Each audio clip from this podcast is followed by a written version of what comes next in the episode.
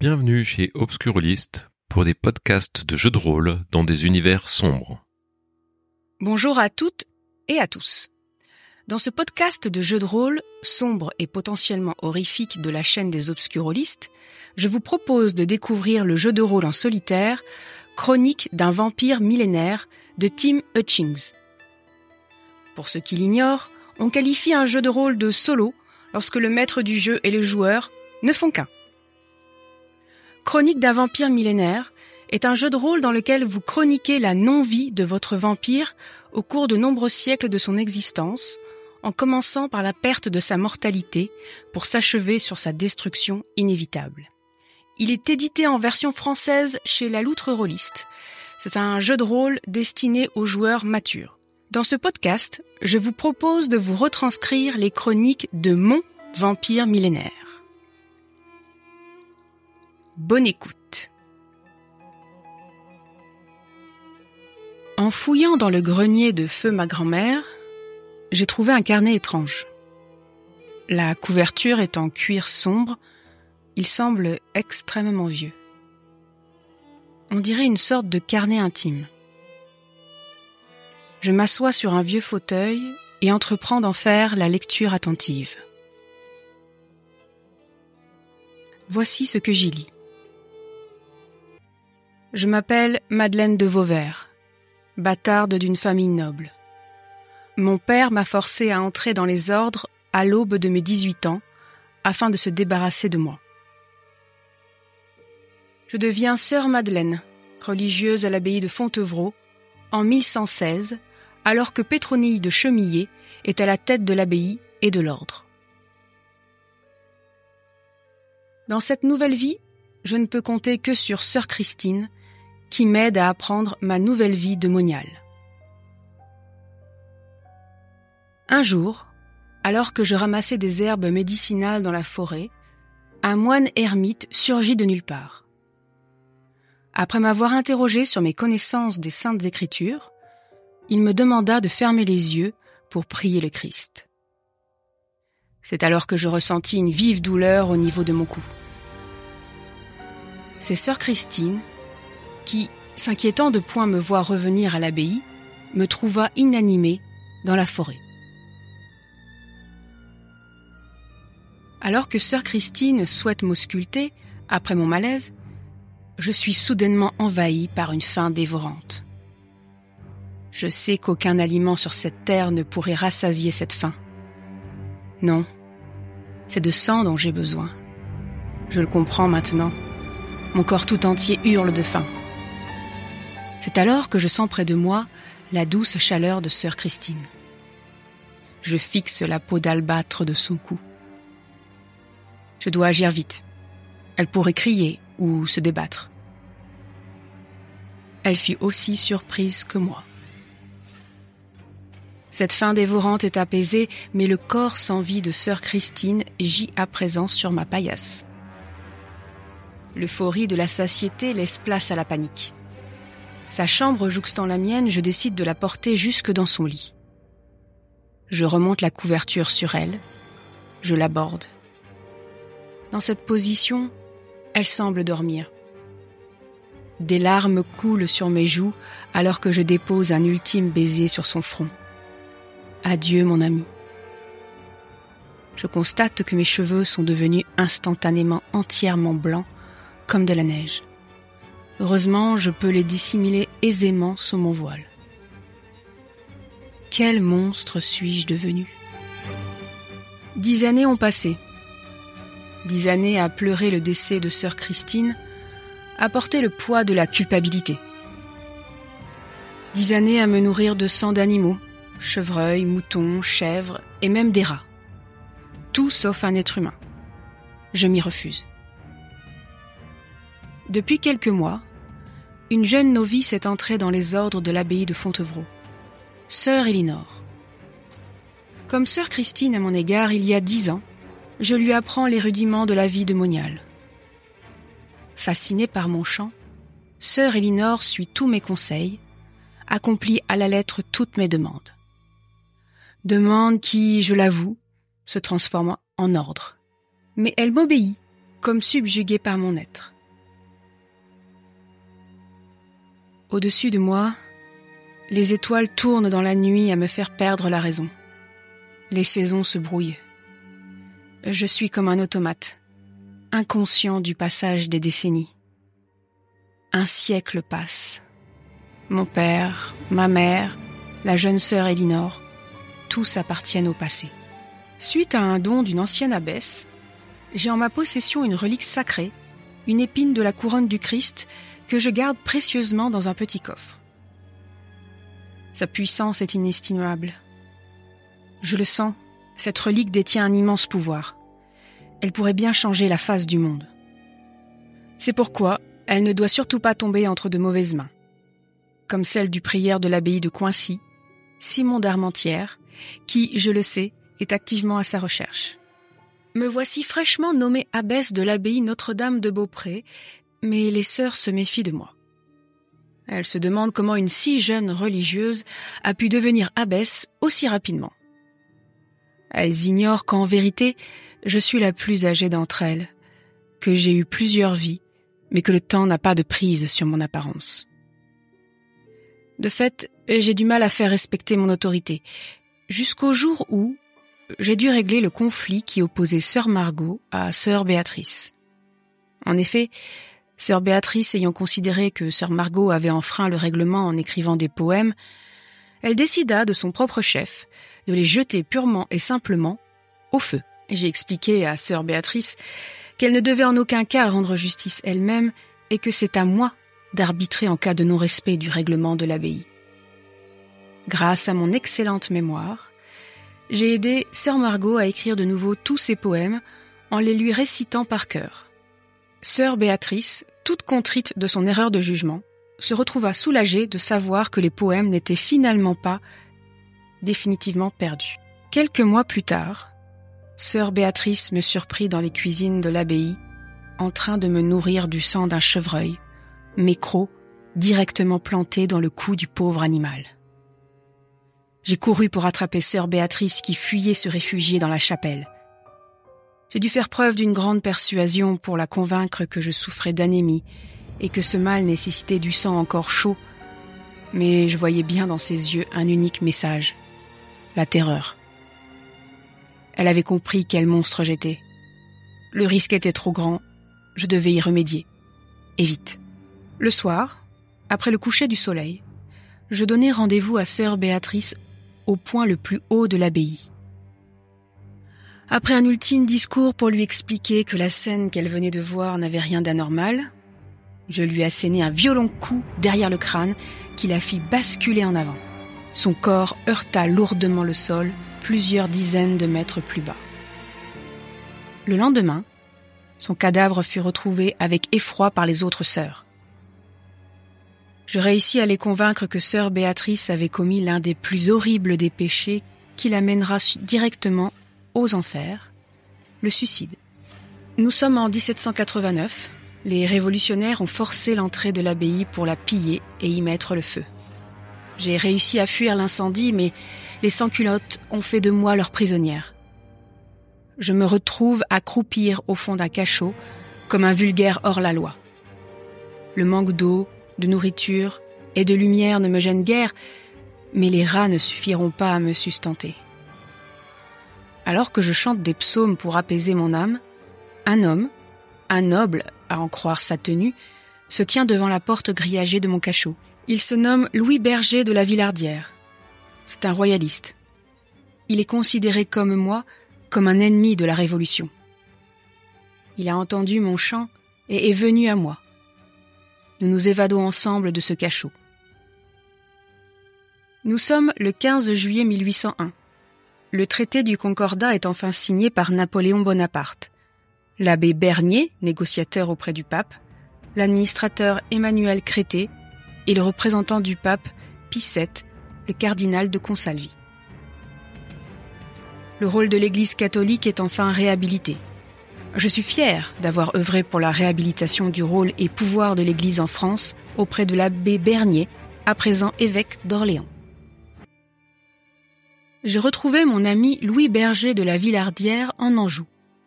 Je suis nommée abbesse de l'abbaye Notre-Dame des Gardes. La famille de la Villardière subjugué par mon aura et ma puissance, me voue un véritable culte. Chaque mois, j'exige d'eux un rituel de sang, une offrande humaine. Je sais contrôler ma faim et le pauvre air n'y perd pas la vie. Par ailleurs, j'ai brûlé cette petite Bible que j'avais toujours avec moi. Je ne me souviens plus qui me l'avait offerte, mais elle ne m'est plus d'aucune utilité puisque je la connais par cœur. Au fil des années, la famille Berger de la Villardière et ses descendants continuent de me vouer un culte, telle une déité païenne. Je dois les garder à l'œil, car s'ils deviennent trop nombreux, cela va attirer l'attention sur ma condition. Le rituel de sang doit rester secret. Grâce à mon chant, je crée une sorte d'hypnose, un contrôle mental qui me permet de les manipuler dans mon intérêt. Le pire est arrivé. Sans doute à cause de l'un de mes serviteurs de la famille Berger de la Villardière, à la langue bien pendue. Ma condition de vampire a été dévoilée et est arrivée jusqu'aux oreilles du comte Charles Saunier de Lubac. Cet homme a perdu la raison. Il réalise des expériences atroces sur toutes les créatures étranges qu'il réussit à capturer. Me voilà de nouveau prisonnière, dans un donjon, comme sujet de ces expériences infâmes. Apparemment, il cherche à découvrir le secret de l'immortalité. Je porte un masque m'empêchant de chanter. Ma haine grandit chaque jour à son encontre. Mes serviteurs ont réussi à me retrouver. Ils ont habilement donné naissance à une insurrection au sein des gens travaillant pour la famille Saunier de Lubac. Ces bons chrétiens se sont révoltés contre leur Seigneur lorsqu'ils ont appris qu'il s'agissait du diable en personne, réalisant dans son donjon des expériences contre nature sur des créatures de Dieu. Les bergers de la Villardière m'ont délivré. J'étais faible, ne tenant à peine sur mes jambes. Je leur ai ordonné de me livrer sur le champ le comte. Heureusement, ce dernier n'avait pas encore succombé à ses blessures. Quoi de plus réjouissant que de se nourrir sur l'être qui a voulu vous détruire j'ai lu la terreur dans ses yeux, et ma haine fut apaisée en même temps que ma faim. Malheureusement, nous ne savions pas que le comte Charles Saunier de Lubac faisait partie d'une confrérie particulièrement puissante à l'encontre des créatures de ma condition et de ses serviteurs. Un nombre important d'hommes armés est venu venger la mort du comte. Le château des bergers de la Villardière fut incendié et ses occupants égorgés, tous, sans exception. Dans cette guerre, un nombre conséquent de mes serviteurs furent assassinés. Je me suis réfugié dans une grotte, le temps que les choses se calment. D'après le nombre de corps calcinés et égorgés que j'ai aperçus, je suis convaincu qu'un grand nombre, pour ne pas dire tous, mes serviteurs de lignée ont disparu. Miraculeusement, Louis Berger de la Villardière a réussi à me retrouver dans ma grotte. Affamé, je me nourris sur lui. Le traumatisme de l'incendie, ce feu qui aurait pu me consumer en un instant, me fait perdre ma concentration et, au lieu de simplement me repaître de son sang, je fais de lui l'un des miens. Louis se voit comme un élu et comme mon plus grand disciple. Je décide de ne pas le tuer, car je n'ai plus beaucoup d'alliés après le massacre de tous mes serviteurs. Il me sera sûrement utile. Louis et moi avons réussi à capturer l'un des hommes armés venus venger la mort du comte Charles Saunier de Lubac. Il se nomme Hippolyte Bontemps et fait partie de la confrérie de l'Aube dorée. Cette organisation cherche à exterminer toutes les créatures étranges qui peuplent la France. Notre objectif est d'obtenir un maximum d'informations sur cette confrérie et notamment le nom de leur grand maître. Pour obtenir ces informations, j'ai dû torturer cet homme comme je fus torturé moi-même dans le donjon du comte Saunier de Lubac. N'en suis pas fier, mais ma survie est en jeu, ainsi que celle de mon fidèle disciple. Louis Berger de la Villardière m'a volé ma relique sacrée, l'épine de la couronne du Christ, que je gardais précieusement dans un petit coffre. Grâce au pouvoir de mon chant, j'ai réussi à lui faire avouer son vol. La relique a une valeur et un pouvoir inestimables. Louis ne doit plus jamais oser me voler mes affaires. Je lui inflige une marque au fer rouge sur le cou afin qu'il se souvienne de cet affront. Quelque chose d'étrange s'est produit aujourd'hui. Le chapelet en bois que je gardais depuis des siècles, depuis mon entrée à l'abbaye de Fontevraud, s'est transformé en cendre alors que je le sortais de ma robe. Je suis restée interdite, n'écoutant que le silence, face à ma paume ouverte recouverte de poussière. 1900. La qualité de mon chant est remarquée, si bien que l'on me propose de réaliser un enregistrement de plusieurs chants religieux. Alors que la séance d'enregistrement se passe sans encombre, un phénomène étrange se produit lors de sa restitution.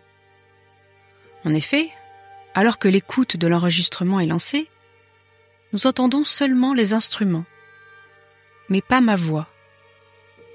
Nous réalisons de nouveau l'enregistrement, toute la technologie est vérifiée, mais de nouveau, lors de l'écoute, rien ne se passe.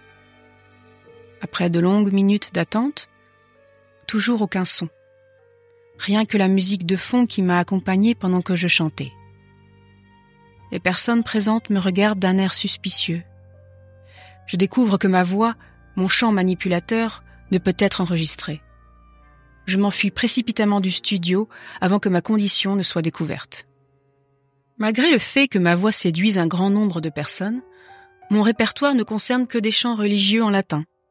Je dois me mettre à la page des nouveaux chants du XXe siècle si je veux réussir à me fondre dans la masse. Aujourd'hui, j'ai cru perdre l'esprit lorsqu'il m'a été donné de voir pour la première fois un film grâce au cinématographe. Qu'est-ce qui était réel et qu'est-ce qui ne l'était pas? J'ai cru ma dernière heure arriver lorsque ce train a foncé sur moi. Je dois découvrir et comprendre les nouvelles technologies si je veux réussir à survivre dans ce nouveau siècle. Je me réveille dans l'obscurité. Ma robe est recouverte de poussière. Combien de temps s'est-il écoulé? Des mois? Des années? Plusieurs générations? Je suis enfermée dans un cercueil. Par l'air frais qui circule, je pense être dans un caveau. Impossible de soulever le couvercle à la force de mes bras. De désespoir, je me mets à chanter, en espérant qu'un humain sera envoûté par ma voix et vienne me sauver. Grâce à Dieu, ce fut le cas. À en croire les vêtements que porte mon sauveur, des générations se sont écoulées. J'en conclus que tous les personnages mortels que j'ai croisés ne sont plus de ce monde. Mes souvenirs se brouillent. Si mes calculs sont bons, je vis depuis 800 ans. Incroyable. D'après les rumeurs, l'ancien prieur de l'abbaye de Coincy, Simon d'Armentières, qui était à la recherche de ma relique, serait toujours en vie sous une autre identité. Je dois redoubler de vigilance pour qu'il ne trouve jamais cette épine de la couronne du Christ. Les membres de la confrérie de l'Aube dorée m'ont retrouvé et m'ont tendu un piège pour me capturer. Alors que je venais de manipuler un mortel via mon chant, pour me nourrir, un deuxième homme surgit de nulle part et me donna un violent coup sur la tempe. Je ne peux plus faire confiance aux mortels, même via mon chant. Il faut que je me débrouille seule pour me nourrir, en étant extrêmement discrète, tapis dans l'ombre. La société a changé. Il est à présent possible de voyager sur de longues distances, par le train je décide de me rendre au Vatican, dans l'espoir de confier à des mains sûres ma relique sacrée, l'épine de la Sainte Couronne. J'ai pu m'entretenir avec sa sainteté le pape. Il fut subjugué par mes connaissances accumulées au fil des siècles. Je me suis montré tel que je suis. Il accepta ma condition vampirique, d'être éternel. Mais j'ai trop vécu. Je ne comprends plus le monde qui m'entoure. Mes souvenirs se brouillent. Ma survie est de plus en plus compliquée.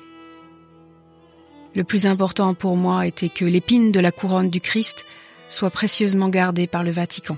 Le pape m'en fit la promesse. Alors je lui exprimai ma dernière volonté, le repos éternel.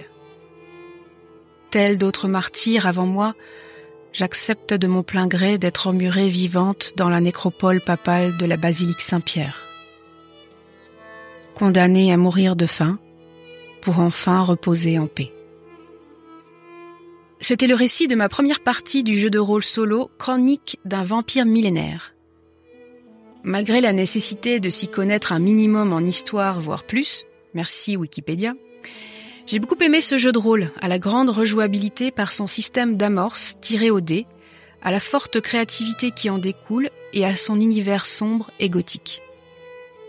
Évidemment, il faut aimer les vampires, leur aspect torturé, manipulateur, comme dans le film Entretien avec un vampire. Si c'est votre cas, n'hésitez pas à vous procurer ce jeu pour créer votre propre vampire millénaire. Merci et à bientôt sur la chaîne des obscurolistes.